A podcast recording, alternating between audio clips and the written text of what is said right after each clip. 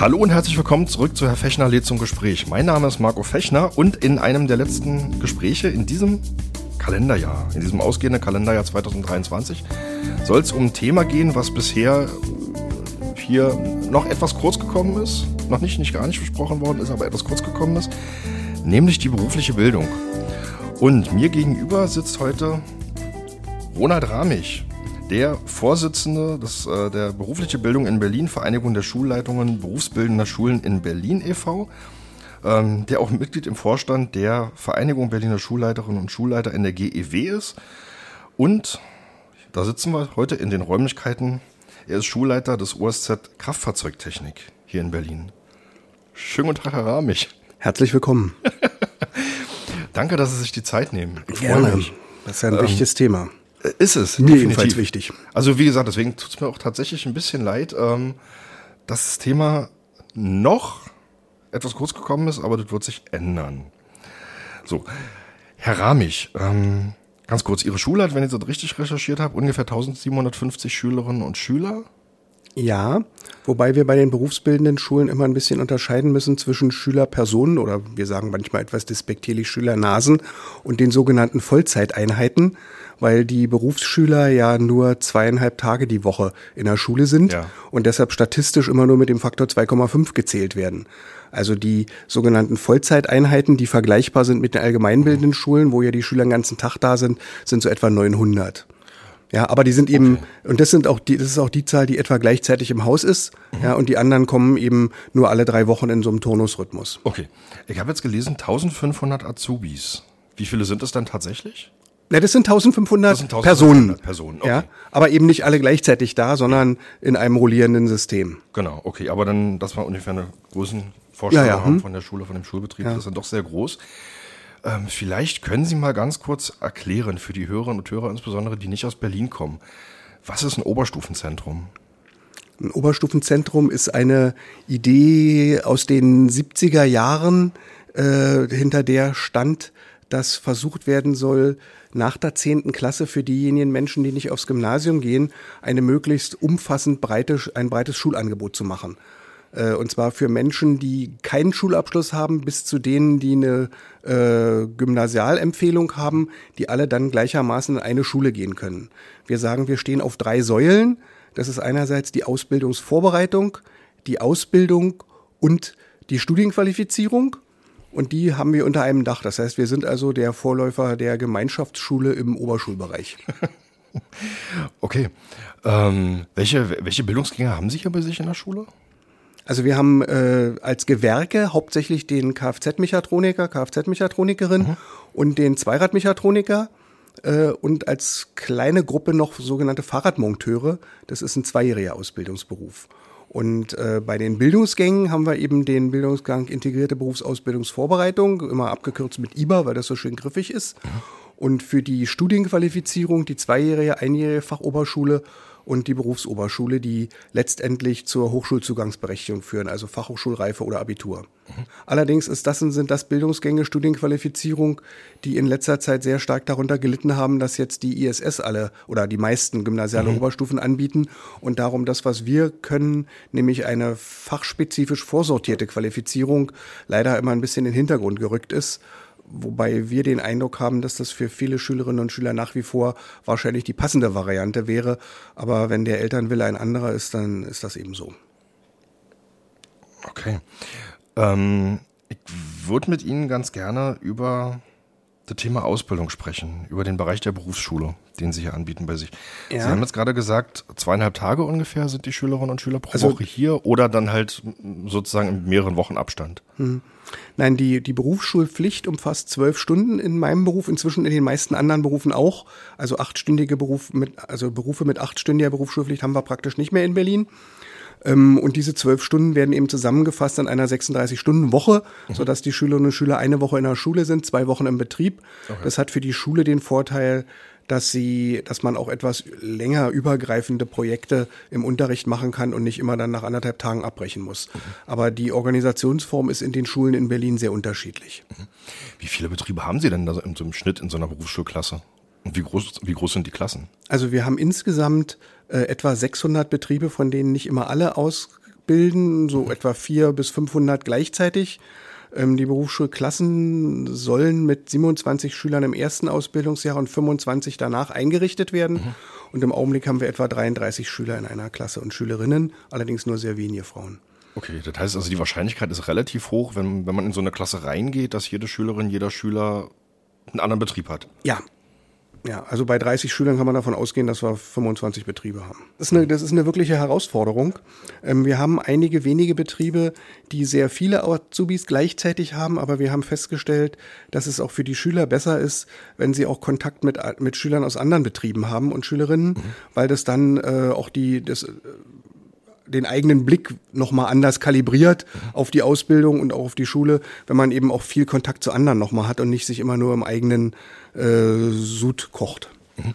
Da kommen wir gleich noch drauf zurück. Also ähm, ich sag mal, die, die, die, die Schülerklientel, die von den integrierten Sekundarschulen ja meistens kommt, ähm, die dann in die dualen Ausbildungen gehen, die sind ja ohnehin schon divers und wenn dann aber nochmal diversifiziert wird durch die unterschiedlichen Betriebe, in denen gelehrt wird, wie ist denn das in der Wahrnehmung für Sie? Das ist eine Herausforderung.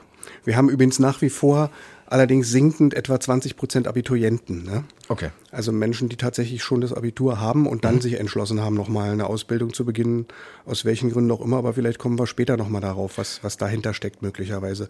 Aber diese Heterogenität ist schon eine wirkliche, eine wirkliche Herausforderung, weil eben auch die Betriebe ähm, äh, sehr unterschiedlich arbeiten und sehr unterschiedlich aufgestellt sind. Wir haben etwa 80 Prozent kleine Handwerksbetriebe mit wenigen Angestellten und nur etwa 20 Prozent größere Betriebe, wo mehrere Azubis sind, die dann allerdings oft auch noch auf Filialen verteilt, ähm, sodass die also tatsächlich äh, auf sehr unterschiedlichen Ausbildungsständen oft sind. Und sich auch selber eigentlich nur in der Berufsschule sehen, also gegenseitig. Ja, genau. Also die Berufsschule ist für viele von denen das verbindende Element, ja. Okay. Wie alt sind Ihre, Ihre Azubis, wenn die hier anfangen im ersten Lehrjahr? Auch das ist sehr unterschiedlich. Wir haben einige, die direkt nach der 10. Klasse kommen. Mhm. Ähm, die sind dann 16. Eine Zeit lang hatten wir auch ein paar 15-Jährige, aber das haben wir jetzt praktisch nicht mehr. Also die, die früh eingeschult wurden. Ne? Mhm. Ähm, also die meisten sind schon 16 und nach oben ist es offen. Wir haben auch Umschüler zum Beispiel in den Berufsschulklassen, also Menschen, die ihren erlernten Beruf nicht mehr ausüben können und jetzt mhm. umgeschult werden. Die sind dann teilweise bis Mitte 40. Aber das Gros ist so zwischen zwischen 16 bis Anfang 20 etwa. Mhm. Wie nehmen Sie ihn, wie nehmen Sie diese Altersgruppe wahr, die jetzt äh, sozusagen frisch aus der, aus der integrierten Sekundarschule kommen, mit 16, die, die hier ankommen? Jetzt wissen wir ja auch, viele von denen brechen relativ zeitig die Ausbildung wieder ab. Das ist ja so ein Problem, was wir seit Jahren auch haben. Ähm, was jetzt auch nicht auf einzelne Gewerke, was jetzt auch nicht einzelne Gewerke exklusiv haben, sondern im Prinzip durch, durch alle Bereiche. Ähm, haben Sie das Gefühl, dass die in der Regel wissen, worauf sie sich einlassen? Also ich habe das Gefühl, dass die nicht wissen, worauf sie sich einlassen. Da sind wir bei okay. dem Stichwort äh, berufliche Orientierung oder Lebensorientierung, der, glaube ich, äh, dieser Begriff ist, glaube ich, der Schlüssel zu einigen Herausforderungen, mit denen wir hier intensiv kämpfen. Ähm, wir stellen fest, dass die Schülerinnen und Schüler, wenn sie zu uns kommen, fast nie eine Vorstellung davon haben, wie ihre Ausbildung aussehen wird und vor allen Dingen, worauf sie eigentlich in ihrem späteren Leben hinaus wollen im Schulgesetz für das Land Berlin von 2003, glaube ich, war die letzte, war das, ist das im Gro. Ähm, da steht ja als Aufgabe der Schule in Paragraphen 1 bis 3, was ich wirklich interessant finde, dass die Schule die Schüler darauf vorbereiten soll, später ihren Platz im Leben zu finden und teilhaben können an der Gesellschaft. Mhm. Da steht nichts über Fächer oder so eine Sache, ja, sondern das mhm. ist das Hauptziel der Schule. Mhm. Und nach unserem Eindruck wird die allgemeinbildende Schule diesem Ziel ehrlich gesagt nicht gerecht. Ja, woran das liegt, da kann man jetzt sehr lange drüber reden. Ähm, aber das ist, glaube ich, das Hauptproblem, dass die allgemeinbildende Schule auf die Zeit nach der zehnten Klasse nur sehr unzureichend vorbereitet und entsprechend dann auch die Schülerinnen und Schüler sehr unorientiert sind und äh, auch wankelmütig äh, und dann eben als Konsequenz sinnvoll, äh, als Konsequenz abbrechen. Das ist übrigens kein, äh, keine Exklusivität in der Berufsschule, sondern wenn wir uns die Abbrecherquoten oder Veränderungsquoten an den Universitäten angucken, dann sind die Abiturienten da auch nicht besser orientiert mhm. unterm Strich, ja, sondern ähm, das scheint ganz generell so zu sein, dass die, dass die Schule sehr stark auf den Abschluss der Schule orientiert ist, aber nicht auf den Übergang in die nächste Phase der äh, ähm, der Bürgerlichkeit oder der Frageteil Teil der Gesellschaft. Da würde ich gerne tatsächlich noch mal ein kleines bisschen tiefer gehen. Also ich habe mir neulich auch mal Statistiken angeguckt und festgestellt, diese Probleme mit sehr hohen Abbrecherquoten haben wir eigentlich schon vor 20 Jahren zum Beispiel gehabt. Also das sind immer so ja. 20 bis 35 Prozent je nach Branche und Gewerk, ähm, die irgendwann meistens im ersten Lehrjahr schon die Ausbildung abbrechen. Jetzt sagten Sie gerade, da gibt's äh, möglicherweise viele Ursachen. Aber Sie haben jetzt ein bisschen gesagt, da könnte man jetzt lange drüber reden. Lassen Sie uns, lassen Sie uns mal bitte kurz darüber Gerne. reden. Hm. Was ist sozusagen, also was ist Ihre Analyse? Hm. Also wenn wir mit den Schülerinnen und Schülern sprechen, und zum Glück können wir das öfter noch, ja, ähm, dann sehen wir im Wesentlichen drei Bereiche, aus denen Gründe kommen für Abbrüche. Der eine Bereich ist, ähm, es klappt nicht mit dem Betrieb. Der andere Bereich ist, es klappt nicht mit dem Privatleben. Und der dritte Bereich ist, es klappt nicht mit der Schule, in diesem Fall die Berufsschule. Mhm. Ohne mich jetzt rausreden zu wollen, das ist eigentlich eher der geringere Teil. In letzter Zeit nimmt da etwas zu, weil wir vermehrt Menschen haben, deren Sprachkompetenz äh, so gering mhm. ist, dass sie einfach äh, nicht teilhaben können an Gesprächen und äh, sich an der Kommunikation. Ja, mhm. aber das ist nicht das Hauptproblem, sondern die beiden größten Felder sind ähm, Probleme im Betrieb und Probleme im Privatleben, also Familie, Freundin, mhm. Wohnung, Finanzierung und ähnliche Sachen und im Betrieb eben ähm, fühle mich nicht wertgeschätzt, äh, betrifft nicht meine Erwartungen, fühle mich ausgenutzt oder solche Sachen. Das, die Gründe sind oft sehr subjektiv, das muss man dazu sagen, ja. Mhm. Aber das hilft ja nichts für die Entscheidung des Individuums zu sagen, ich will das nicht mehr, ja. Mhm. Haben Sie eine Idee, was die allgemeinbildenden Schulen in dem Bereich machen könnten? Also wenn Sie jetzt sagen, das sind eher subjektive Gründe, da kann natürlich auch eine allgemeinbildende Schule jetzt wenig machen. Naja, doch, sie könnte schon was machen, aber da sind äh, zwei, zwei Regelwerke sozusagen. Das eine, das sind die Curricula, also die Rahmenpläne mhm. in den Fächern. Mhm. Und das zweite ist die systemische Ausrichtung der Schule. Mhm. Und ähm, in den letzten Jahren hat sich ja deutlich gezeigt, worauf die allgemeinbildende Schule ausgerichtet ist, nämlich auf den Weg zum Abitur. Und damit ist eine berufliche Orientierung schon per se erstmal Second Choice. Ja, sondern mein Kind äh, reüssiert dann und hat angeblich, das sind bei den Eltern übrigens mindestens genauso irrationale äh, äh, Ideen, die da rumspuken. Ja? Mein Kind hat eben nur eine Lebenschance, wenn es das Abitur hat. So. Und nur wenn es dafür zu blöd ist, muss es leider eine Ausbildung machen. Verzeihen Sie mir jetzt die Polemik, aber die bringt vielleicht ein bisschen Klarheit ins Spiel. Mhm. Ja.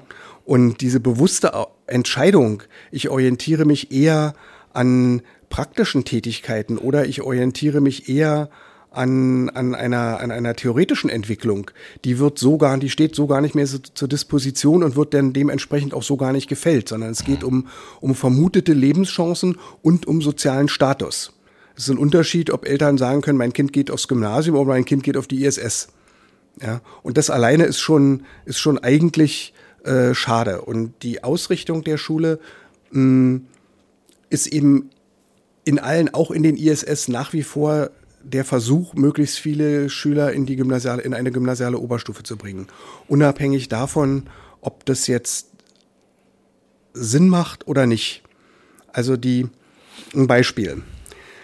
Der Unterricht in der beruflichen Schule ist gegliedert in sogenannte Lernfelder. Diese Lernfelder orientieren sich an den betrieblichen Anforderungen. Mhm. Es gibt keine Fächer mehr in dem Sinne, sondern es wird dann aus der Fachlichkeit immer nur das herange herangezogen, was zur Lösung eines Problems notwendig ist, und zwar eines Problems, wie es so ähnlich im Betrieb und im späteren Arbeitsleben auftaucht. Ja. Ja, das ist eine völlig andere Orientierung.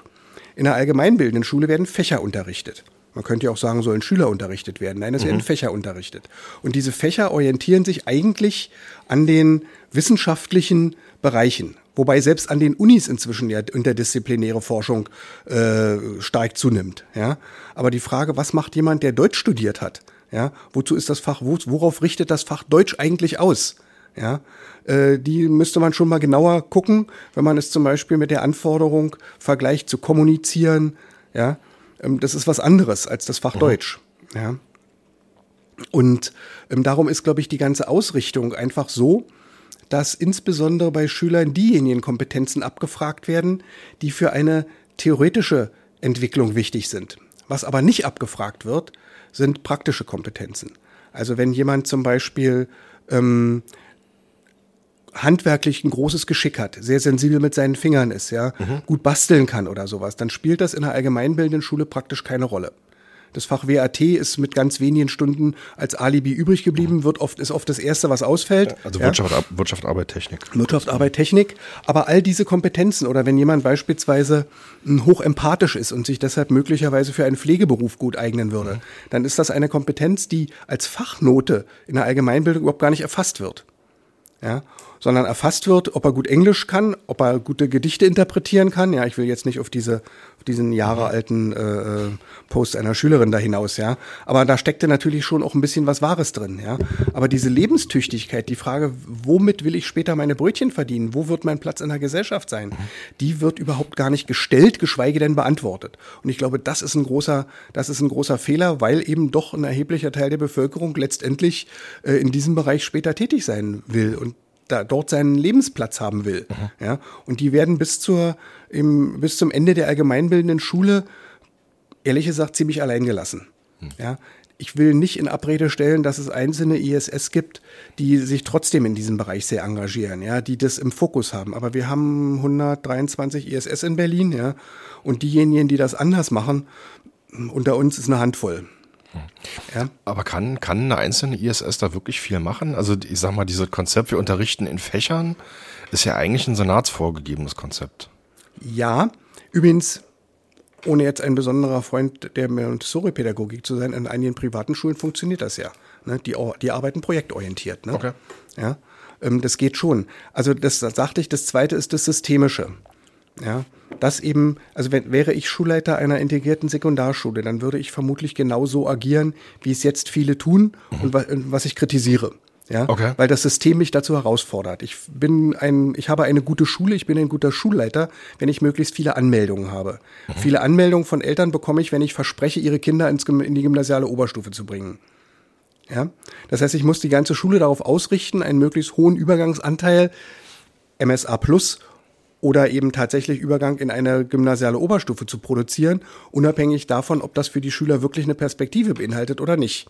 Ja, und alles, was mich dabei stört, nämlich die Schüler, die dafür die eben nicht so theoriestark sind, aber andere Kompetenzen haben, ja, die muss ich möglichst schnell loswerden. Und das führt dann eben dazu, dass wir hier Schüler haben, die seit äh, anderthalb Jahren praktisch nicht mehr richtig zur Schule gegangen sind. Und alle waren froh drüber. Ja, also das ist das ist äh, systemisch sinnf sinnvoll. Die, mhm. die die Kolleginnen und Kollegen arbeiten arbeiten so, wie es von ihnen erwartet wird. Mhm. Und dass diese Erwartung geweckt wurde, das ist eben das hat zwei Gründe. Einerseits ist das ein, eine Frage der Aufklärung, dass sich bis jetzt niemand die Mühe macht, ernsthaft wirklich zu versuchen, an die Entscheidungen der Eltern ranzukommen und, und, und deutlich zu machen, dass es eben verschiedene Perspektiven für ihre Kinder gibt und dass wir vermehrt einen Anteil von Menschen in der Stadt haben, die dieses Konzept der dualen Ausbildung überhaupt gar nicht äh, aus ihrem familiären Zusammenhang mehr kennen, sondern für die Ausbildung immer mit der Universität in Verbindung ist, hat auch was mit der äh, Zuwanderungsgeschichte zu tun und den Ländern, aus denen sie herkommen, weil das da eben einfach nicht üblich ist. Mhm. Duales System gibt es in Deutschland, Österreich und der Schweiz und sonst nicht. Ja? ja. Und damit ist so eine Vororientierung gegeben, die aber auch hingenommen wird, ohne dass sich jemand die Mühe macht, äh, da mal einzugreifen und zu gucken, ähm, äh, kann man das möglicherweise nochmal ändern? Kann man der Entscheid die äh, Entscheidung der Eltern nochmal belastbarer machen, als sie bisher ist? Weil ganz oft ist sie einfach falsch. Hm. Ja. Oh Gott, jetzt haben Sie, jetzt haben Sie so viele Themen gerade aufgemacht. Das, ist, das ist total toll. Es ist, komplex, es ist, ein total komplexes ja, ja. Problem. Ja? Ich überlege nur gerade, wo ich jetzt zuerst reingehe. Ich würde mal, ich, ich würde mal einen Punkt aufgreifen, der immer wieder Gegenstand der Debatte ist. Den haben Sie jetzt gerade auch äh, zwei, drei Mal reingeworfen. Das ist die Frage, was ist eigentlich der Auftrag von der ISS? Ist der, oder das Ziel von der ISS? Ist das Ziel von der ISS am Ende möglichst viele Schülerinnen und Schüler zu haben, die in die gymnasiale Oberstufe gehen? Oder ist das Ziel ein anderes? Und jetzt kenne ich natürlich auch diese Diskussion, dass, äh, dass es Teile der Diskussionsteilnehmenden gibt, die sagen, eigentlich brauchen wir wesentlich weniger Gymnasiasten und mehr Leute an den, in den ISSen mit dem mittleren Schulabschluss, die dann in die duale Ausbildung gehen. Ähm, was mir aber dabei tatsächlich immer zu kurz kommt, ist sozusagen die Frage, statt jetzt bei den Gymnasien die Plätze wegzunehmen, müsste man nicht erstmal gucken, dass man diese 10 Prozent, die jede Jahr die Schule ohne Abschluss verlassen, so weit fit macht, dass sie wenigstens die Berufsbildungsreife bekommen? Also müsste man dann nicht sagen, wir setzen sozusagen am unteren Ende der Leistungskette an? Jein. Also als erstes möchte ich mal diesen Begriff der Leistungskette nochmal hinterleuchten. Ja? Nein, das ist mir wichtig. Nee, ist richtig. Das sind nicht Leute, die keine Leistung bringen können, aber da, da gibt's auch welche. Ja? Aber die sind ganz oft Leute, deren Leistung bis jetzt keine Rolle gespielt hat, da wo sie leistungsfähig sind.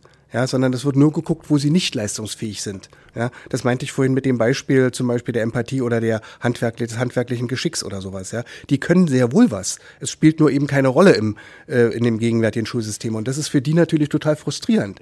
Also wenn man jetzt über die Frage kommen wir sicherlich nachher nochmal dazu, des elften Pflichtschuljahres oder so nachdenkt, dann glaube ich, dass es vor allen Dingen erstmal wichtig ist, zu gucken, dass wir weniger Schülerinnen und Schüler bis zur zehnten Klasse verlieren.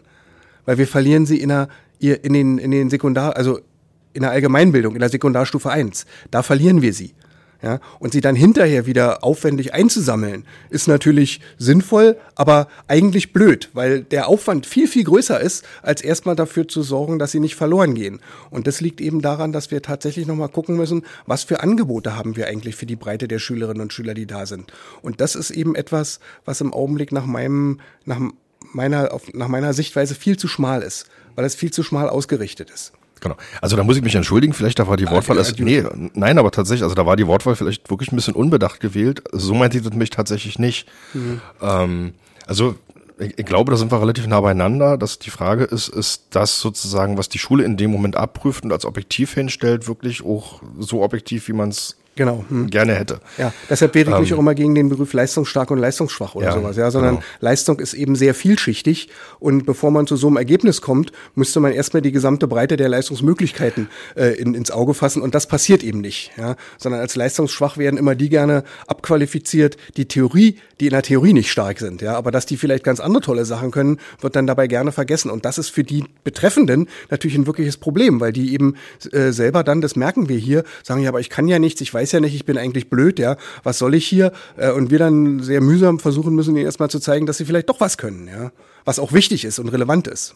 Definitiv. Und tatsächlich, wenn ich da mal ganz kurz auf die frühere Episoden ver verweisen darf, ähm, da wurde tatsächlich auch von verschiedenen Akteuren und Akteuren immer wieder rausgestellt, dass tatsächlich der Punkt, wo wir die Schülerinnen und Schüler verlieren, ganz oft sogar schon in der frühkindlichen Bildung ist oder tatsächlich einfach auch mit, mit sozialen Aspekten zu tun hat. Wie sind die Lernbedingungen zu Hause? Wie sind die Lebensbedingungen in der Familie und so weiter? Ähm, das sind natürlich alle Sachen, die dann, die dann irgendwo im Idealfall kompensiert werden könnten durch ein Bildungssystem. Ist im Moment nicht der Fall, oft, aber müsste.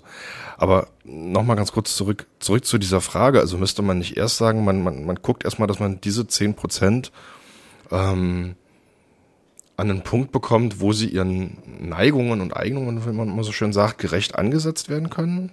Ja. Als zu sagen, dann nehmen wir sozusagen von den Gymnasien weg?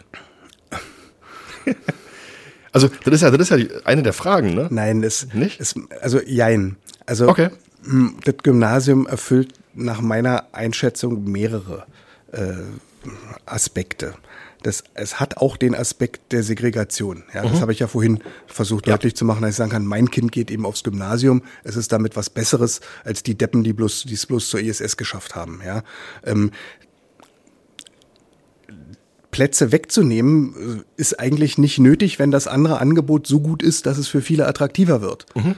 Ich selber übrigens könnte mir durchaus äh, wie in vielen, vielen anderen Ländern auf der Welt auch noch mehr Gemeinschaftsschule, mindestens bis Klasse 10 vorstellen, ja. Aber das ist jetzt eine private Einschätzung, die hm, teilen manche und manche eben nicht, ja.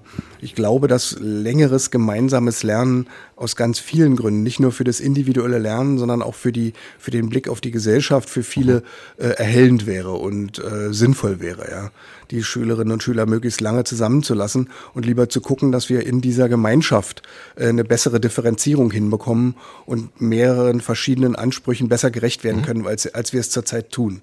Ja, das wäre natürlich eine Voraussetzung dafür. Ja, aber dieser Wunsch nach nach Abgrenzung ist ja jetzt nicht ganz neu, sondern ähm, verzeihen Sie mir die Polemik, aber ähm, geschichtlich des Kleinbürgers Interesse schon seit vielen, vielen, vielen, vielen, vielen Jahren, ja. Das ist nach unten mhm. abzugrenzen, anstatt nach oben zu gucken. Aber das will mich jetzt hier nicht äh, verschwurbeln an der Stelle. Ja, ja aber das ist tatsächlich, ähm, also ich glaube tatsächlich, dass es sehr deutsch ist und man sieht es ja auch in, im, im OECD-Vergleich. Es gibt kein Land oder keine weiteren Länder außer Deutschland und Österreich, die so früh ihre Schülerinnen und Schüler schon auseinandernehmen. Ja, und so selektieren. Und das ist, das genau. ist ein Selektionsmechanismus. Da kann man sagen, was man will, ja. Und, und das eben zu einem Zeitpunkt, wo, wo die Entwicklungsphasen ähm, Zeit, äh, wo, wo die Zeit für Entwicklung eben sehr offen, die gebraucht wird, offensichtlich sehr unterschiedlich ist. Mhm. Ja. Und das ist, glaube ich, noch ein Grund für die Attraktivität der Gymnasien, dass einfach den Schülerinnen und Schülern dort mehr Zeit gegeben wird, sich zu entwickeln. Und die, die sich leisten können, machen das. Und die, die sich nicht leisten können, die müssen eben sehr früh sehr rigide ein, äh, Entscheidungen treffen. Wenn man das mal vergleicht, ja, dann muss man sagen, dass ein 16-Jähriger mit der Entscheidung der Aus, des, äh, des Ausbildungsberufs für sein Leben eine sehr weitreichende Entscheidung trifft. Mhm. Zu einem sehr frühen Zeitpunkt äh, auf einer sehr dünnen Basis. Ja. Bei Gymnasiasten ist es im Allgemeinen so, dass niemand da irgendwie größer einsteigt, wenn die sagen, na ja, dann mache ich noch, noch ein Auslandsjahr und nach dem Abitur mache ich erstmal ein Gap hier und dann gucke ich mal, was ich studiere oder sowas, ja. Das sind einfach nochmal vier Jahre Reifezeit und fähig oder, oder Zeit, sich selber kennenzulernen, seine Bedürfnisse einzuschätzen, die die einen haben und die anderen nicht. Die, die sich leisten können, haben sie und die, genau. die sich nicht leisten können, die müssen arbeiten gehen. Ja? Und das macht natürlich äh, die berufliche Bildung nicht unbedingt attraktiv. Mhm. Ja? Mmh. Wo setzen wir da jetzt weiter an? Also mir gehen gerade wieder so viele Sachen im Kopf auf. Ich habe jetzt auch ähm, tatsächlich ähm, mehrere Interviews gehört mit Aladin Elmar Falani, das ist Soziologe und Bildungsforscher. Ähm, der hat sich äh, sehr intensiv auch mit dieser Frage von Selektion von Schülerinnen und Schülern auseinandergesetzt wo spielen soziale Aspekte eine Rolle? Wie sinnvoll ist es tatsächlich, die Schülerinnen und Schüler so früh auseinanderzunehmen? Ähm, und dann auch genau diese Frage aufgegriffen. Ähm, Gibt es auch möglicherweise Schülerinnen und Schüler, die allein deswegen nicht ans Gymnasium wechseln, weil die Eltern sagen, ah, der muss halt eigentlich früh raus und in die Ausbildung und Geld verdienen? Ja, das, das wissen wir. So. Ja. Wobei da wiederum dann zum Beispiel das Problem der Bedarfsgemeinschaften auftritt. Ne? Mhm. muss man auch sich auch nochmal angucken, dass also beispielsweise nach meiner Kenntnis, wenn Schülerinnen und Schüler Ausbildungsvergütung bekommen äh, und sie insgesamt im Bereich des Bürgergelds sind, das angerechnet wird auf die, auf die Einnahmen der, der Bedarfsgemeinschaft, was ja, ich ehrlich gesagt eine ziemliche Ungerechtigkeit finde. Ja. Das also das macht auch die Ausbildung ja. nicht attraktiv. Ja, da ist es einfacher zu sagen, das, äh, das Kind geht ein bisschen schwarz arbeiten, ja, oder beantragt eben selber Bürgergeld. Ja, da haben wir unterm Strich mehr, als wenn das Kind teilweise in manchen Berufen für eine ähm, sehr geringe Ausbildungsvergütung äh, 40 Stunden weg ist, ja, und dann auch noch hier arbeiten muss teilweise. Wie ist denn das im Moment mit den Ausbildungsvergütungen? Also ich, ich nehme wahr, dass es einzelne Berufe gibt, die wirklich sehr gut vergüten, schon im ersten Lehrjahr. Wie ist denn das bei Ihnen in Ihren drei Ausbildungsgängen? Ja, das hängt ein bisschen vom Betrieb ab. Also mhm. generell kann man sagen, dass Handwerk immer etwas weniger zahlt. Ja, das, wenn man jetzt fragt, warum, dann werden die Betriebe berät Klage führen, wie die wirtschaftliche Situation mhm. und überhaupt und Hungertuch und sowas alles erzählen, ja. Ähm, aber Kfz-Mechatronikerinnen zum Beispiel sind schon im guten Mittelfeld eingeordnet. Nach meiner Kenntnis irgendwas zwischen 700 und 900 Euro im ersten Ausbildungsjahr. Mhm. Und wenn man das jetzt mit Bürgergeld oder so vergleicht, dann ähm, sind das jetzt keine Riesensummen, aber durchaus, da kann man, kommt man schon ganz gut mit zurecht, ja. Ähm, bislang waren Schlusslicht immer Friseure und Gastgewerbe, ne. Mhm. Ähm, die liegen noch da runter, aber auch da bewegt sich langsam was, weil die eben einfach feststellen, dass sie sonst keine Leute mehr finden. Also mich wundert auch, dass der Markt das nicht schon sehr viel früher, sehr viel rigider geregelt hat, ja. Wie hat sich dann worüber gehe ich jetzt? Wie hat sich dann die, die, die Schülerinnenschaft in den letzten, Sie haben jetzt gesagt, Sie sind, oder vorhin gesagt im Vorgespräch, dass Sie jetzt 14 Jahre Schulleiter sind ja in der Schule. Wie, wie hat sich die Schülerinnenschaft verändert seitdem?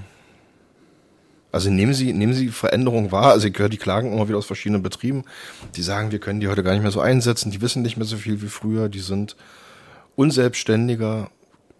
Ist das subjektiv oder können Sie das auch aus Ihrer Perspektive bestätigen? Also das kann ich aus meiner Perspektive im Prinzip bestätigen. Wir treiben ziemlich großen Aufwand äh, seit etlichen Jahren ähm, zu gucken, auf welchem äh, Kompetenzstand die Schülerinnen und Schüler sind, wenn sie hier in der Schule ankommen. Ja. Mhm. Und zwar unabhängig von den äh, Schulabschlüssen, die sie präsentieren. Ja.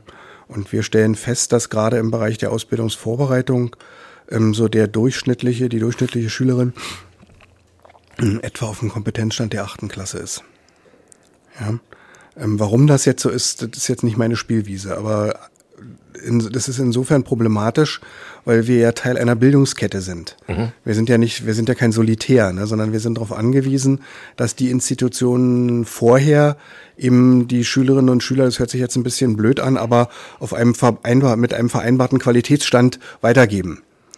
Und das ist definitiv nicht der Fall. Ja, und zwar sowohl bei Abiturienten als auch bei, bei ISS-Schülern hat sicherlich Corona da auch eine Rolle gespielt, aber eben nur eine, das war auch vor Corona schon abzusehen. Mhm. Ja, dass also die Basiskompetenzen äh, oft nicht so sind, wie sie eigentlich sein sollten und müssten, weil der, der, der Eingangsstandard, der ist ja nicht äh, beliebig von uns hier festgesetzt mhm. oder so, sondern der äh, orientiert sich ja daran, was äh, noch kommen soll an Qualifizierung und was eben notwendig ist, um die Aufgaben zu erfüllen, die man dann, die man dann als, als Azubi oder später als, als Geselle oder so hat. Ne? Mhm. Und wenn wenn es da schon dran äh, scheitert, also eben sinnerfassendes Lesen oder auch Umgang mit einem kleinen und großen Einmal-Eins oder solchen Sachen oder fiesen Dreisatz, ja, ähm, dann, dann ist das schon schwierig, weil es eben dazu führt, dass die Teilhabe auch am Unterricht einfach nicht mehr gewährleistet ist. Ne? Und wir sehr viel äh, überlegen müssen, ähm, wie wir das aufholen können. Also das, was wir machen sollen, ist ja für einen bestimmten Zeitrahmen auch vorgesehen. Ne? Es gibt zwei große Regelwerke für die Berufsschule. Das eine ist für die Betriebe der äh, Ausbildungsplan und das andere ist der KMK-Rahmenlehrplan, also KMK ist Kultusministerkonferenz, die beide bundesweit gelten. Ja, und die sind ineinander verzahnt und die orientieren sich eben daran, was mit dem Gesellenbrief später äh, an Kompetenz und Qualifizierung äh, äh gefordert wird, um den Beruf ausüben zu können. Also der Gesellenbrief ist ja letztendlich ein Qualitätsstandard.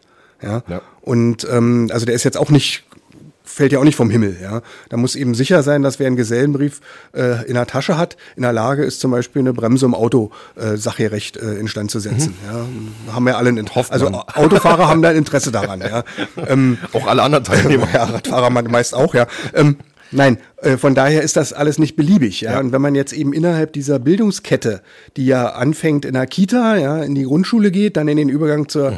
Sekundarstufe 1 geht und dann zu uns führt, wenn da eben Defizite auftreten oder Zeitverluste auftreten, dann äh, stellt sich die Frage, wie, wann werden die wieder aufgeholt? Ja. Und da wir nur am Ende der Bildungskette sitzen, äh, bleibt das dann meistens bei uns hängen, was wir aber teilweise eben einfach auch so nicht mehr leisten können, jedenfalls nicht mit den Ressourcen, die uns zur Verfügung stehen. Ja? Wir können nicht äh, die Defizite aus zehn Jahren allgemeinbildender Schule hier aufholen mehr. Ja. ja?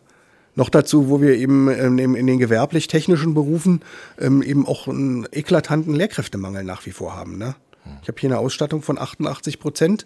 Das bedeutet, dass ich von den Stunden, die ich eigentlich ausgeben müsste, ähm, an, an Lehrerstunden nur 88 Prozent an Bord habe, zuzüglich Krankheiten oder abzüglich Krankheiten.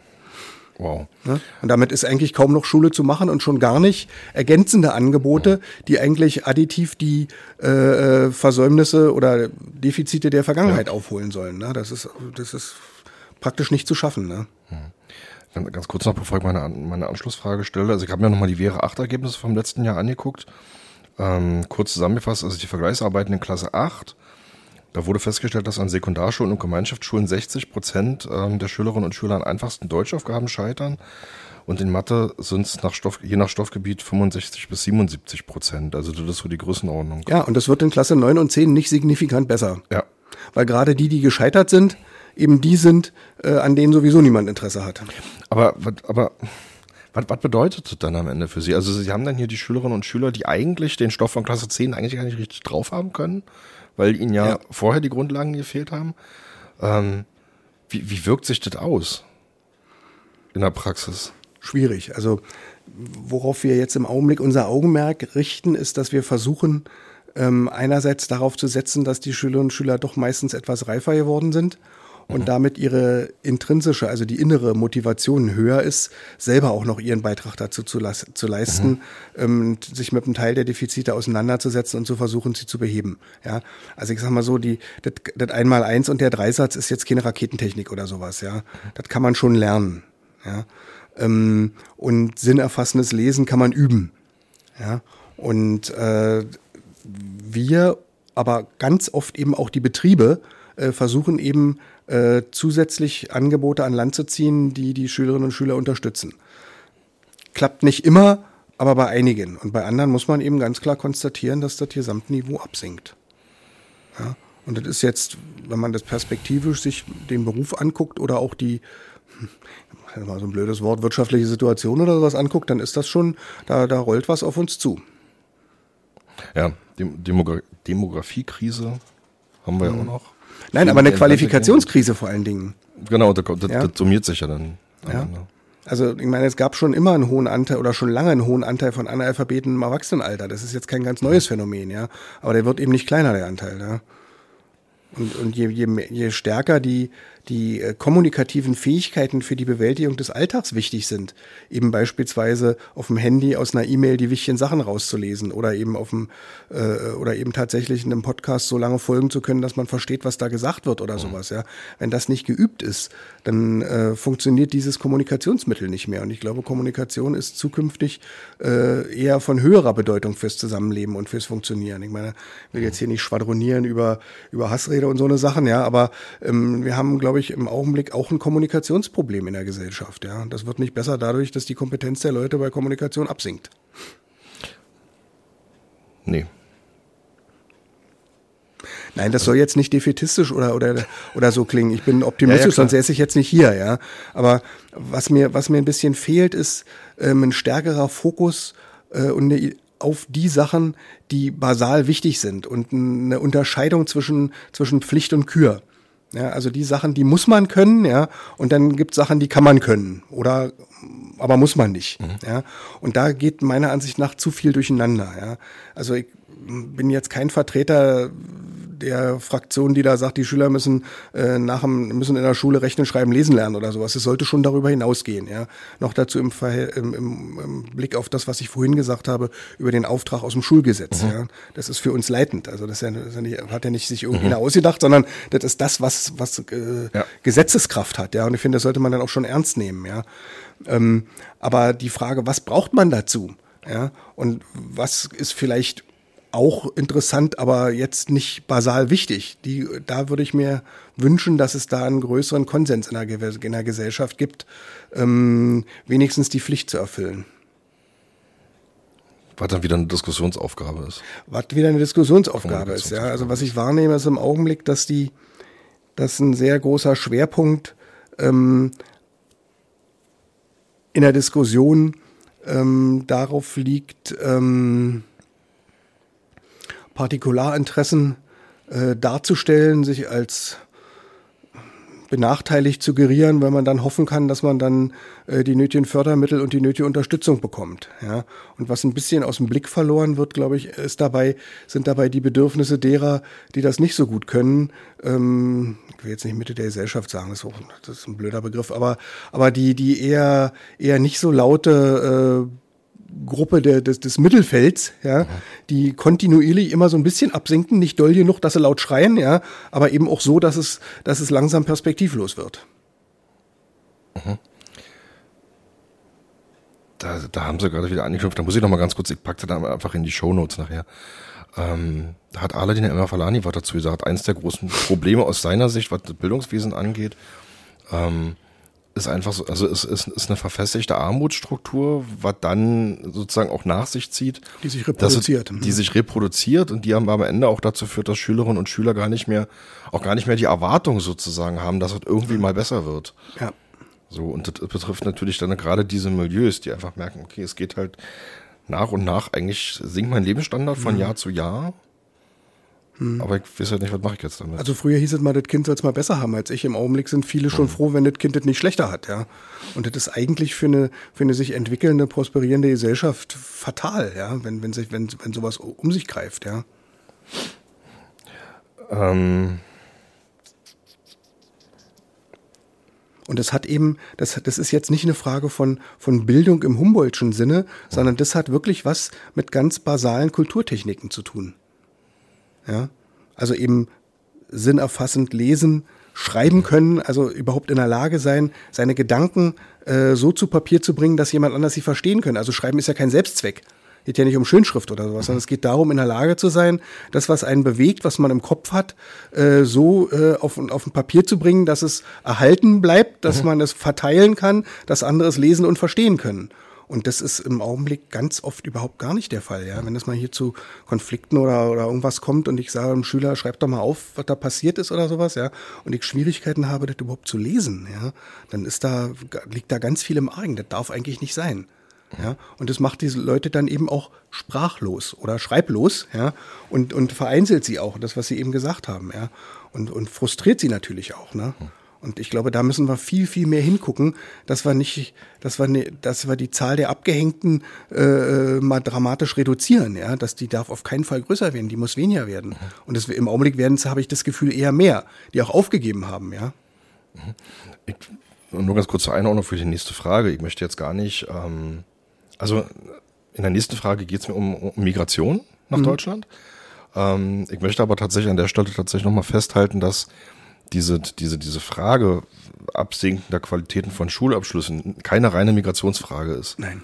Sondern die gibt es schon relativ lange, diese Entwicklung, und die betrifft tatsächlich alle Milieus, ob mit oder ohne Migrationshintergrund. Ähm, worauf ich jetzt aber hinaus möchte, ist, ähm, das habe ich auch in der Senatsstatistik zu ihrer Schule gesehen, dass sie tatsächlich in den letzten Jahren einen konstant ansteigenden Anteil an Schülerinnen und Schülern nicht deutscher Herkunftssprache hatten. Inzwischen ist es hier, glaube ich, die Mehrheit gefühlt jedenfalls. Also ich habe ja, ich habe 30 Prozent irgendwie gelesen oder sowas, aber. Also ich sage, gefühlt hätte ich gesagt, ist die Mehrheit. Okay, okay, okay. Ja, vielleicht sind die ein bisschen lauter als die anderen, aber also der Anteil derer, die eine, wie heißt das so schön, eine Zuwanderungsgeschichte haben, hm. ähm, steigt signifikant an. Hm. Unabhängig jetzt, welche, äh, welchen Pass sie in der Tasche haben oder sowas, ja. Ja. Ähm, meine Frage wäre jetzt, also das, das, das, das gelingt mal mehr, mal weniger gut Menschen, die hierher kommen oder, oder Kinder und Jugendliche, die hierher kommen, ins Berliner Bildungssystem zu integrieren. Wo es aber ein Riesenproblem gibt tatsächlich und auch nach meinem Eindruck wenig Angebote, ist für die Altersgruppe derjenigen so 14, 15, 16, die eigentlich in einem Alter sind, wo sie sich auf den, auf den eigentlichen Schulabschluss langsam vorbereiten müssten, aber in dem Moment erst nach Deutschland kommen. Hm. Anfangen, eine Sprache zu lernen, anfangen, sich hier sozusagen zu orientieren. Ähm, wie, haben Sie sozusagen viele aus dieser Gruppe an der Schule? Jein. Jein. Also wir haben, es gibt hier in, in Berlin dieses, ähm, diesen Begriff der Willkommensklassen. Mhm. Ja, das sind eigentlich die Menschen, die bis zu zwei Jahren neu in Deutschland sind, mhm. ja, äh, für die beruflichen Schulen eben über 16, ja, und jetzt hier integriert werden sollen. Der erste Integrationsschritt ist die Sprache. Mhm. Da ist auch der Schwerpunkt der Willkommensklassen. Wir haben hier drei dieser Klassen und wir versuchen natürlich auch gleich ähm, diese Sprache mit, der, mit einer Ausrichtung auf handwerkliche Beruflichkeit zu kombinieren. Ja, weil wir die Erfahrung gemacht haben, dass das auch ein weiterer Motivationsfaktor ist. Die wollen ja nicht Deutsch lernen, die wollen ja hier arbeiten und Geld verdienen mhm. im Zweifelsfall. Ne? Und wenn man diese Perspektive mit dem Spracherwerb verknüpfen kann, dann bringt das meistens Vorteile. Ja, wenn sie denn überhaupt im technisch-gewerblichen Bereich arbeiten wollen. Viele sind ja auch, die eben, hatte ich ja vorhin schon was dazu gesagt, eher auf eine äh, Universitätskarriere orientiert sind, unabhängig davon, wie da die Perspektive ist. Ne? Mhm. Und da, das ist eine Gruppe, ähm, die, die, die die absolut volle Heterogenität beinhaltet. Äh, und zwar von äh, in ihrem Heimatland noch nie zur Schule gegangen, mhm. ja, also Analphabeten in der Muttersprache, äh, bis hin zu abgebrochenes Studium war da die ganze Breite vertreten. In letzter Zeit ähm, ist das Bildungsniveau oder Abschlussniveau sinkt eher, ja. Und äh, wir haben diese sogenannten Alpha-Klassen, also diese voll zu alphabetisierenden, aufgegeben, weil wir keine Kontinuität mehr erreichen konnten. Ja, also aufgrund des Personalmangels. Ja, ja, auch wegen der Zahlen. Also wir konnten die nicht begleiten, bis sie tatsächlich das, die Sprachniveaus sind aufgeteilt mhm. A1, A2, B1, B2, C1, C2. Ja. Mhm. Und ähm, ab B2 sagt man, ist man in der Lage, eine Ausbildung äh, zu, zu absolvieren. Ja. Und ähm, A0, also das waren die Analphabeten, äh, die hätte man dann also über in, in zwei Jahren auf äh, B2 bringen sollen. Das geht eben nicht. Ne? Bei den meisten klappt das nicht. Ja. Ne? Und deshalb haben wir gesagt, wir fangen später an, wir fangen bei A1 oder A2 an und können ihn dann aber einen Übergang hier tatsächlich in die Ausbildung äh, begleiten, was dann eben eine gewisse Kontinuität äh, bringt. Sonst hätten wir die zwischendurch nochmal an andere Schulen abgeben müssen, was für die Schüler auch nicht gut ist. Ne? Mhm. Ähm, jetzt habe ich den Faden verloren. Sie fragten nach dem Einfluss der Herkunft auf die Sprache oder was war das? Hier? Nee, sozusagen, wie man diese die, die Schülerinnen und Schüler tatsächlich auffängt, die erst Ach so, in okay. einem, ja, einem ja. relativ späten Zeitpunkt ihrer Jugend hierher kommen ja. und die eigentlich schon sich, wie gesagt, vom Alter her auf den Schulabschluss vorbereiten mhm. müssten. Mhm. Ähm, ja, genau. Entschuldigung. Also ähm, das, was die Schülerinnen und Schüler hertreibt, ist ja die Lebensperspektive und nicht die Schule. Ja. Ja. Die kommen ja nicht, weil sie hier zur Schule gehen wollen, sondern die kommen hierher, weil sie hier leben und arbeiten wollen. Ja. ja mindestens arbeiten. Und ähm, die Schule ist ja da eine eher notwendige Zwischenstufe, die auch von allen, nicht von allen in ihrer Notwendigkeit überhaupt so gesehen wird. Okay. Ja, wenn man also ungelernte Arbeiten, Trockenbau oder sowas sich betrachtet, da ist ja auch ein zwischen breites Dunkelfeld entstanden, ja, von Menschen, die eben wenig qualifiziert sind, sprachlich schon ja nicht, aber trotzdem mhm. Zementsäcke hucken können. Ja. Ähm, und äh, was, was dabei hilft, ist eben, wenn es uns gelingt, ihnen deutlich zu machen, dass für eine belastbare äh, Aufenthaltsperspektive die Sprache eben, Sprache und ein paar Grundkenntnisse mhm. eben sinnvoll sind und vor allen Dingen mit einer höheren äh, Grundqualifizierung auch ein höheres äh, Einkommensniveau verbunden ist. Ja, nur können wir das nicht versprechen, weil das Einkommensniveau ja die Betriebe festlegen später. Ja, ja. Ähm, da müsste man auch noch mal hingucken, wenn man die Frage stellt, welche Berufe sind attraktiv, warum ist Ausbildung attraktiv oder nicht. Das hat natürlich was mit der späteren Einkommensperspektive zu tun, wobei ja. da meiner Ansicht nach im Augenblick Zahlen äh, durch durch Feuilleton geistern, die ich so nicht wirklich nachvollziehen kann in aller äh, im Detail. Zu hoch oder zu niedrig oder? Also das sind immer die Zahlen der Vergangenheit. Ne? Hm der letzten Jahre. Und ich glaube, dass sich da eine Veränderung gerade äh, anfängt. Ja, hin zu, äh, also unter dem Aspekt des Fachkräftemangels hin zu einem, einer höheren Einkommenserwartung mhm. ähm, in, in, in praktischen, gerade in handwerklichen Berufen mhm. versus einer möglichen Reduzierung in den Geistes- und äh, Büroberufen, mhm. die meiner Ansicht nach oder meiner Befürchtung nach stärker von ähm, digitalen Veränderungen betroffen sein werden. Stichwort KI. Ja, ich glaube, dass, und das habe ich letztens auch im Handelsblatt oder so, glaube ich, gelesen, dass, äh, dass gerade in den Büroberufen ähm, inzwischen die Angst umgeht, dass die KI da etliche Arbeitsplätze ersetzen wird, was natürlich dann auch aufs Einkommensniveau durchschlagen wird. Mhm. Ja, wohingegen jemand, der ein äh, Solarpanel auf dem Dach äh, anbringen und montieren soll, mhm. durch eine KI nicht gut ersetzt werden kann. Ja.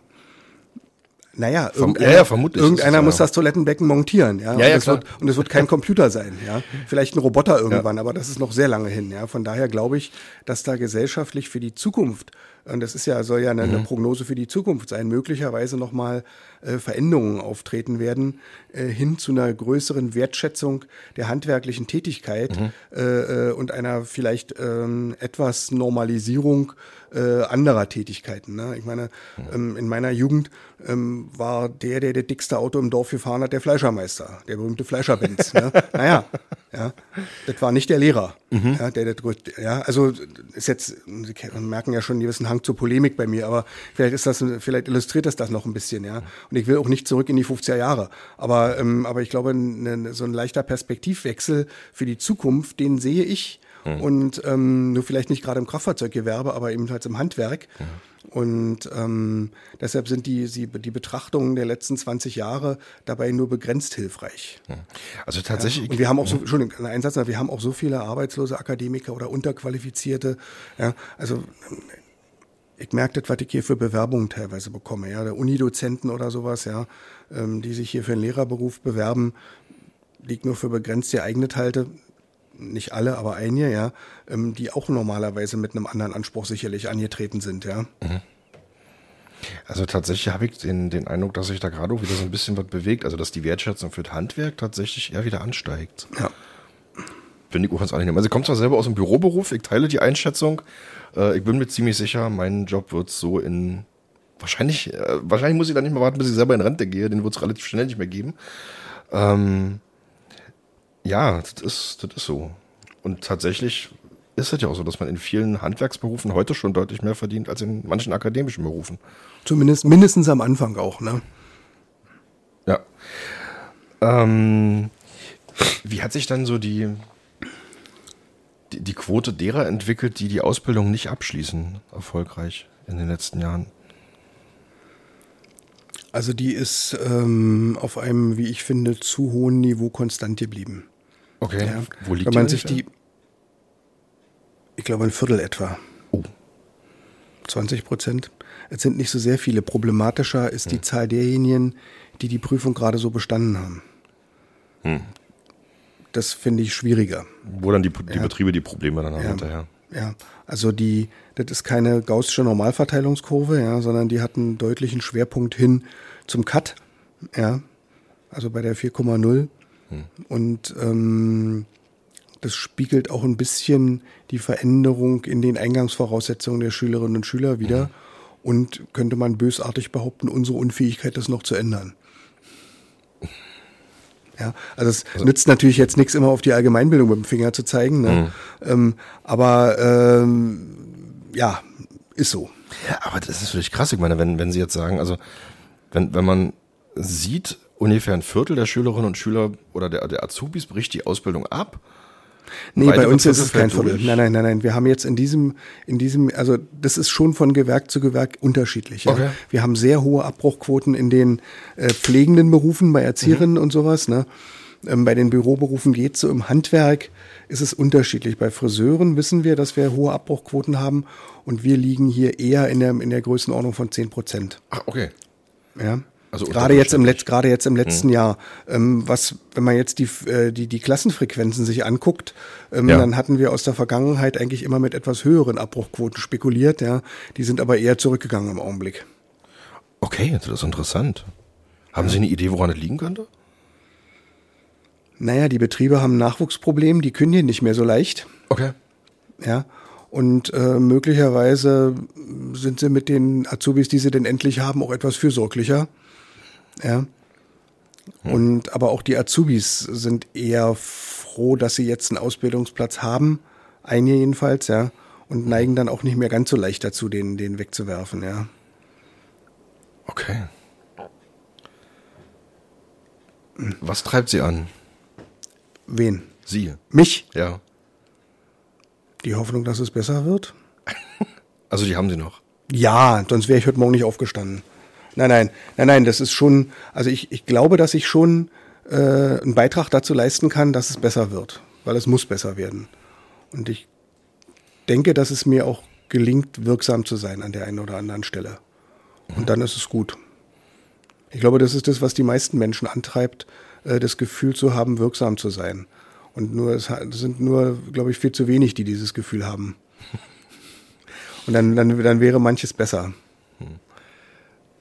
War also ein bisschen küchenphilosophisch jetzt.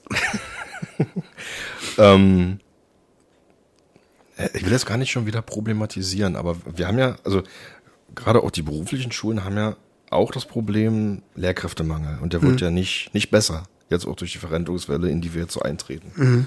Ähm, was, wa- was würden Sie jemandem sagen, der sagt, ich möchte gerne Lehrkraft werden, um die Person zu überzeugen, an eine berufliche Schule zu gehen hinterher? Also, wenn jemand sagt, ich möchte Lehrkraft werden, dann würde ich ihm als allererstes die Frage stellen, magst du Schüler? Und da trennt sich schon die Spreu vom Weizen. Weil wir haben sehr viele Leute, die ihr Fach mögen. Die gehören an die Uni. Das ist mir jetzt, ja, ich weiß, ist polemisch, ist trotzdem, sehe ich trotzdem so. Das ist meine Meinung. Und wenn Sie sagen, ich mag Schüler, dann wäre die zweite Frage, ähm, hast du Präferenzen bei der Altersgruppe? Das ist, glaube ich, ein ganz wichtiger Unterschied. Ja, es gibt welche, die lieben kleine, also die lieben kleine Kinder und können mit denen ganz wunderbar.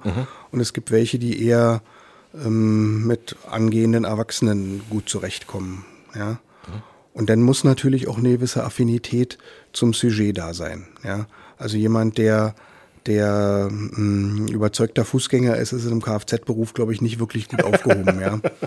Also es sollte schon was so im Großen und Ganzen, mhm. also so, wenn man hier arbeiten will, muss man nicht mal einen Führerschein haben, ja. Mhm. Und man sollte ein gewisses technisches Grundverständnis mitbringen mhm. zum Beispiel, ja. Und wenn man das hat und wenn man gerne was erklärt und auch was zeigt und wenn man einen Hang dazu hat, auch was mit den Händen zu machen und eine gewisse Erfahrung in dem Bereich auch hat, ja, mhm.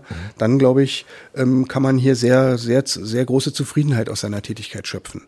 Ja, wenn es gelingt, die eigene Neugier äh, weiterzugeben an Schülerinnen und Schüler.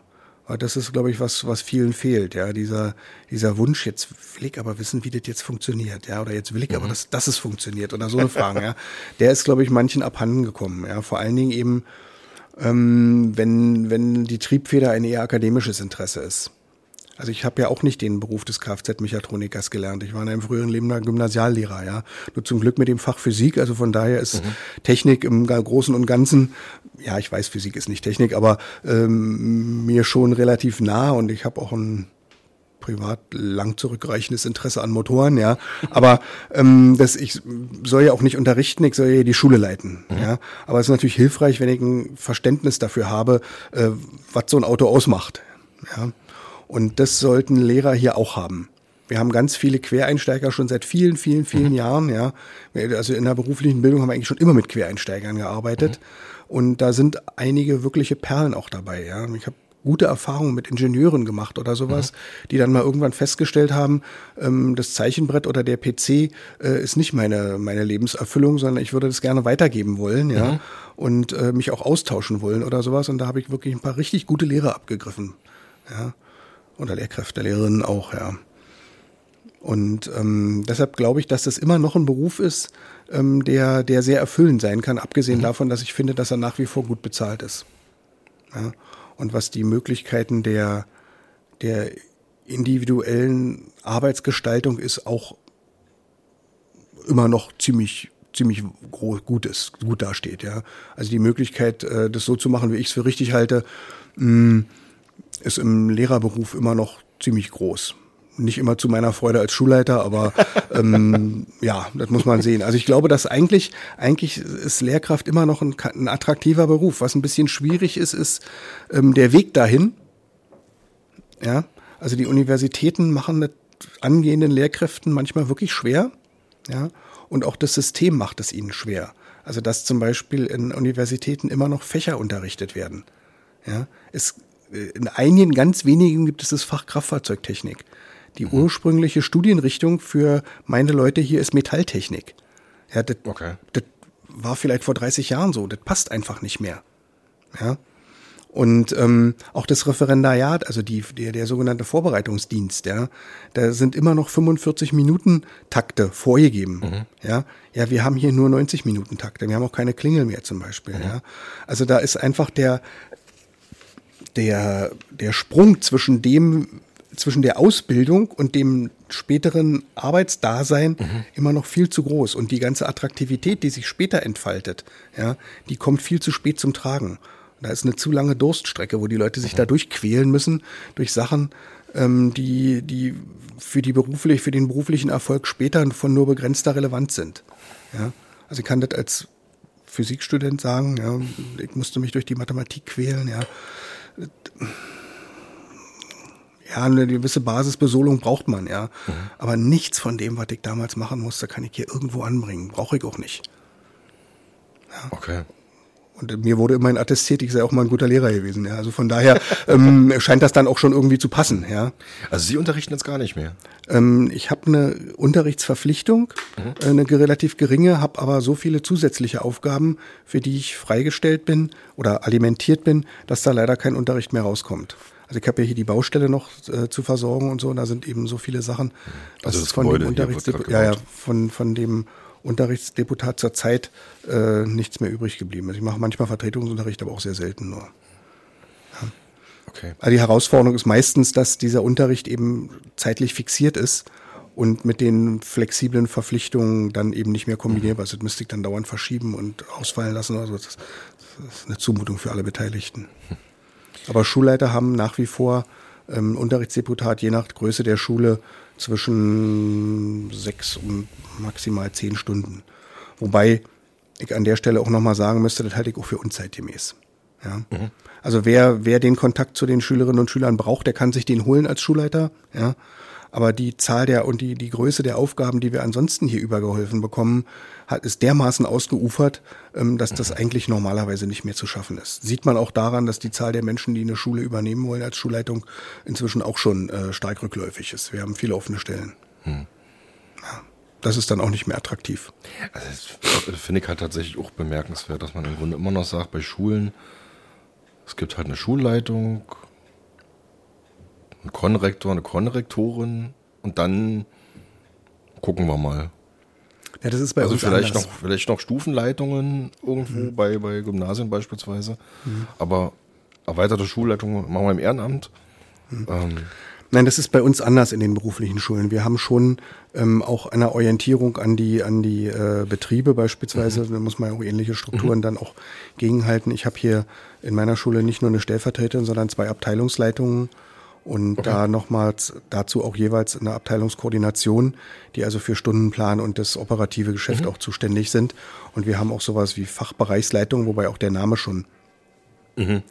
äh, schwierig ist, aber im Wesentlichen Menschen, so eine Art Mittelbau, ja, die eben ähm, dann bestimmte Aufgaben übernehmen können. Die sind auch festgeschrieben, die Aufgaben. Ähm, was ich eher problematisch finde, ist, dass die Aufgaben mit mehr Geld vergütet werden. Ich fände es interessanter, wenn die mehr Zeit bekommen würden, weil deren Tage mhm. natürlich auch nur 24 Stunden haben. Ja. Und wenn ich zusätzliche Verantwortung übernehme, dann muss ich mir die Frage stellen, wann mache ich das? Ne? Ja. Und wenn der Tag eben schon mit 26 Stunden Unterricht ausgefüllt ist, ja, also die Woche, mhm. ja, ähm, und dann noch zu sagen, ja, jetzt muss ich aber noch Konferenzen vorbereiten und Fortbildung organisieren und sowas alles, ne, dann äh, ist das eigentlich auch nicht mehr zeitgemäß, ja. Allerdings für manche Attraktivität, attraktiv. Ne? Wenn ich natürlich ein Häuschen gebaut habe oder so, dann kann ich die extra Kröten ganz gut gebrauchen. Ja. Es ist halt nur doof, wenn man dann nicht mehr in sein Häuschen kommt, weil man nur noch in der Schule ist. Weil man, genau, oder, oder im Stau steht, ja, auf dem Weg hin und zurück. ja, ich habe doch eine größere Anzahl von Menschen, die hier im Umland wohnen. Ne? Und die Frage der Mobilität ist gerade OSZ-Kraftfahrzeugtechnik natürlich eine, die hier schon auch thematisiert wird. Ne? Also ich habe etliche Lehrkräfte verloren, die lieber an eine Schule nach Brandenburg gehen, hm. von der sie selber gesagt haben, die ist nicht so schön wie die hier, ja. Aber sie fahren dafür statt einer Stunde nur noch eine Viertelstunde. One way, ne? Das ist natürlich auch attraktiv, ja. Und auch komplett nachvollziehbar, wie ich mhm. finde. Und sie fahren nicht mehr mit ihren Autos immer an meiner Wohnung vorbei. ja.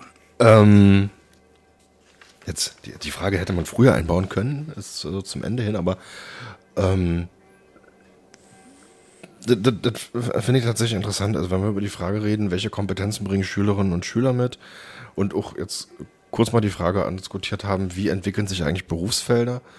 Ähm, jetzt gibt's ja im Grunde auch in Ihrem Bereich diesen Riesenkomplex Digitalisierung, der ja auch noch eine Rolle spielt. Also in Kfz hat man jetzt heute weniger mechanische Teile, sondern mehr Sachen, die halt irgendwo mit Digitalisierung laufen. Sehr einfach formuliert. Ähm, wie, ist, wie, wie, sehen Sie denn da die Entwicklung im Moment? Komm, kommen die Schulen hinterher? Dynamisch. Naja, wir sind ja im Bereich der Kfz-Technik die Einzelschule in Berlin. Ja. Das war ja damals diese Idee aus den 70er Jahren zu sagen, wir fassen die Gewerke in einer Schule zusammen, mhm. damit wir eben die nötige fachliche Tiefe bieten können, ja. ja. aber dafür eben die Breite aufgeben, da haben wir eben verschiedene. Ne? Ja. Also jeder, der in Berlin Kfz-Mechatroniker lernt, geht hier zur Schule. Ja. Gibt, gibt nur diese, ja. Mhm. Ähm, und diese Frage, wie entwickelt sich das Gewerbe überhaupt, die ist eine, die uns schon seit vielen Jahren umtreibt. Also im Jahr 2013 wurde ja das ähm, Schaufenster Elektromobilität von der Bundesregierung ausgerufen. Da gab es auch Fördergelder für. Und wir sind ja damals mit der Innung zusammen eingestiegen äh, und haben gesagt, wir müssen uns in dieser Richtung aufstellen. Damals war das Stichwort Elektromobilität. Wir waren übrigens die einzige Schule bundesweit, die, mhm. ähm, die da gefördert wurde. Und inzwischen heißen wir zwar immer noch Oberstufenzentrum Kraftfahrzeugtechnik, aber unsere E-Mail-Adresse ist osz-mobil.de. ne? Was ein Hinweis darauf ist, dass sich tatsächlich da eine Veränderung ja. äh, anbahnt. Und zwar geht die einerseits in die Digitalisierung, das ist aber in vielen Gewerken so, mhm. aber sie geht eben generell in die Frage ähm, der Mobilität. Und das ist eben nicht nur Autofahren, wir haben ja die Zweiradmechatroniker auch, wir haben auch die Fahrradmonteure. Mhm. Ja, also wir haben, glaube ich, decken schon das Spektrum der Mobilität ziemlich weit ab. Was wir nicht haben, sind Busfahrer und mhm. äh, Lokführer und sowas. Ja, die sind an einer anderen Schule. Die waren früher gehörten die auch mal zu uns, aber konnten okay. wir damals aus Platzgründen nicht, nicht behalten. Die sind jetzt woanders verortet. Ähm, so dass wir schon äh, auch ins Auge fassen müssen, wie bewegen sich die Leute überhaupt. Also zu sagen, wir ersetzen alle äh, verbrennungskraftgetriebenen Autos durch elektrische, löst Berlins Probleme nicht. Mhm. Oder Berlins Pro Verkehrsprobleme nicht, sondern wir müssen schon ein bisschen weiterdenken. Ja? Mhm. Entweder über verbundene Mobilität, ja, also ich benutze eben verschiedene Fahrzeuge mhm. oder Unterstützungen ähm, und andererseits eben auch die Frage, wie sieht, wie, wie sieht das überhaupt aus? Ne? Und die Digitalisierung ist da ein jetzt erstmal auch zentraler Aspekt, dass eben das Design der Autos sich auch nochmal völlig geändert hat. Bei einigen hat sich schon geändert, bei anderen sind noch auf dem Weg dahin. Mhm. Also weg von einem, von einem Verbrennungsmotor, der mit vielen Zusatzgeräten und Steuergeräten fahrfähig wird, mhm.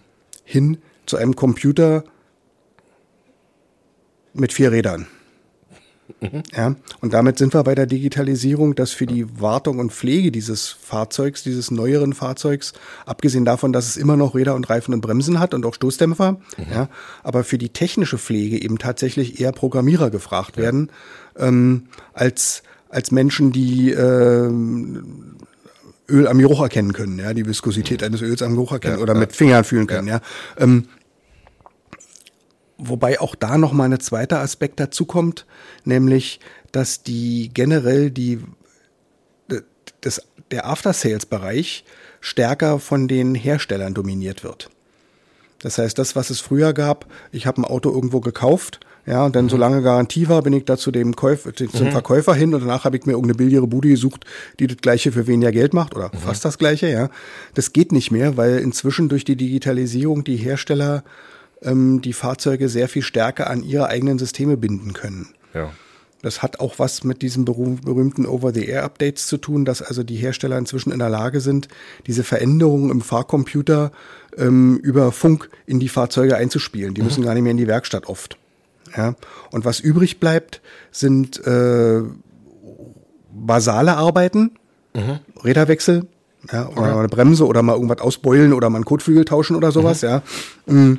Aber die bislang hochwertigen äh, äh, Arbeiten, die wird es in Zukunft so nicht mehr geben. Das heißt also, das Gewerbe an sich ist in einem äh, sehr starken, sehr starken Umbruch. Nun kann man, gibt es viele Leute, die sagen, naja, die Autos, die jetzt auf der Straße sind, die werden noch 20 Jahre fahren. Ja, wahrscheinlich.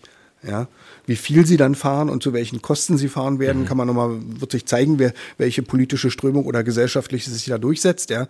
Aber das bedeutet schon, ähm, dass wir natürlich auch unsere Schülerinnen und Schüler nochmal anders vorbereiten müssen, nämlich auf eine Zukunft, die noch viel unsicherer ist, als sie es ohnehin schon war. Ja, man kann sagen, Dachdecker, hm, ja, ähm, Ziegel ist Ziegel und Dachstuhl ist Dachstuhl, ja. Mhm. Stimmt auch nicht ganz, ja. Aber, oh, ich, weiß, aber ich glaube, die, aber ich glaube, die Disruption, also der Umbruch ist bei uns sehr viel stärker als an vielen anderen, als in vielen anderen Berufen. Und das macht es natürlich auch, auch sehr schwer, weil viele Menschen eben mit dieser Unsicherheit nicht gut umgehen können. Ja, die wollen eben wissen, was auf sie zukommt. Coach, früher hat man immer gesagt, die Leute haben nicht Angst vor der Veränderung, sondern sie haben eigentlich Angst davor, bei der Veränderung nicht mehr bestehen zu können. Mhm. Ich glaube, das trifft den Kern. Ja? Und ihnen diese Angst zu nehmen, indem sie sagen können, nein, ich bin gut ausgebildet, ich bin hochqualifiziert, egal was kommt, ich werde es schon packen. Mhm. Das ist etwas, Entschuldigung, das ist etwas, ähm, was, was zunehmend wichtig ist und was bei uns aber eben leider nicht anfangen darf, sondern eigentlich, eigentlich schon vorher beginnen muss und nur begrenzt tut. Aber da beißt sich die Katze wieder in den Schwanz. Aber ich glaube tatsächlich, dass man das mit dem Satz mal stehen lassen kann. Vielleicht muss man gar keine Lösung jetzt äh, in den Raum stellen, sondern. Die gibt es auch nicht. Als, die habe ich auch nicht. Gedankenansatz dazu. Mhm. Aber was, was mir wichtig wäre jetzt äh, eben ist, dass wir tatsächlich nochmal diesen Bereich überhaupt in den Fokus nehmen und die Frage, was ist eigentlich wirklich das Kernziel von, von Ausbildung? Mhm. Und diese Frage der Teilhabe an der Gesellschaft, den Menschen eine Perspektive dazu zu geben, wo sie die nächsten 50, 60 Jahre ihren Platz haben werden und dass dieser Platz auch einigermaßen attraktiv aus, ausgestaltet werden kann mit dem, was sie können und was sie jetzt mitbekommen. Womit wir dann auch wieder bei dem, beim Auftrag mit der allgemeinbildenden Schulen sind, Ja. die Menschen so zu befähigen, Ja, dass sie Schulen. in der Lage sind oder alle Schulen äh, in der Lage sind und sich befähigt fühlen, sich immer wieder neu zu orientieren. Und mitzugehen, die Veränderungen. Okay. Vielen Dank, Gerne. Herr Ramich. Das war jetzt auch fast eine Punktlandung. Wir ganz gut, ja. Ich, ich, ich danke Ihnen für Ihre Zeit und für das Gespräch und für die vielen Informationen. Das ist eine schöne Ecke hier, in der Sie hier sitzen. Es war mir auch angenehm. Das ist ja auch immer manchmal ganz schön, die eigenen Gedanken gerade bei so komplexen Themen auch nochmal sortieren zu müssen. Achso, Moment, warte mal. Da muss ich aus. Ähm, nur ganz kurz. Liebe Zuhörerinnen und Zuhörer, danke fürs Einschalten. Und eine Episode, nee, es sind noch zwei Episoden in diesem Jahr. In der nächsten beschäftige ich mich mit Berufsorientierung. Und dann gibt es noch eine letzte Folge für dieses Jahr, die dann auch die 50. sein wird. Also wünsche ich noch keinen guten Start ins neue Jahr. Vielleicht hören wir uns nochmal. Alles Gute. Bis dann.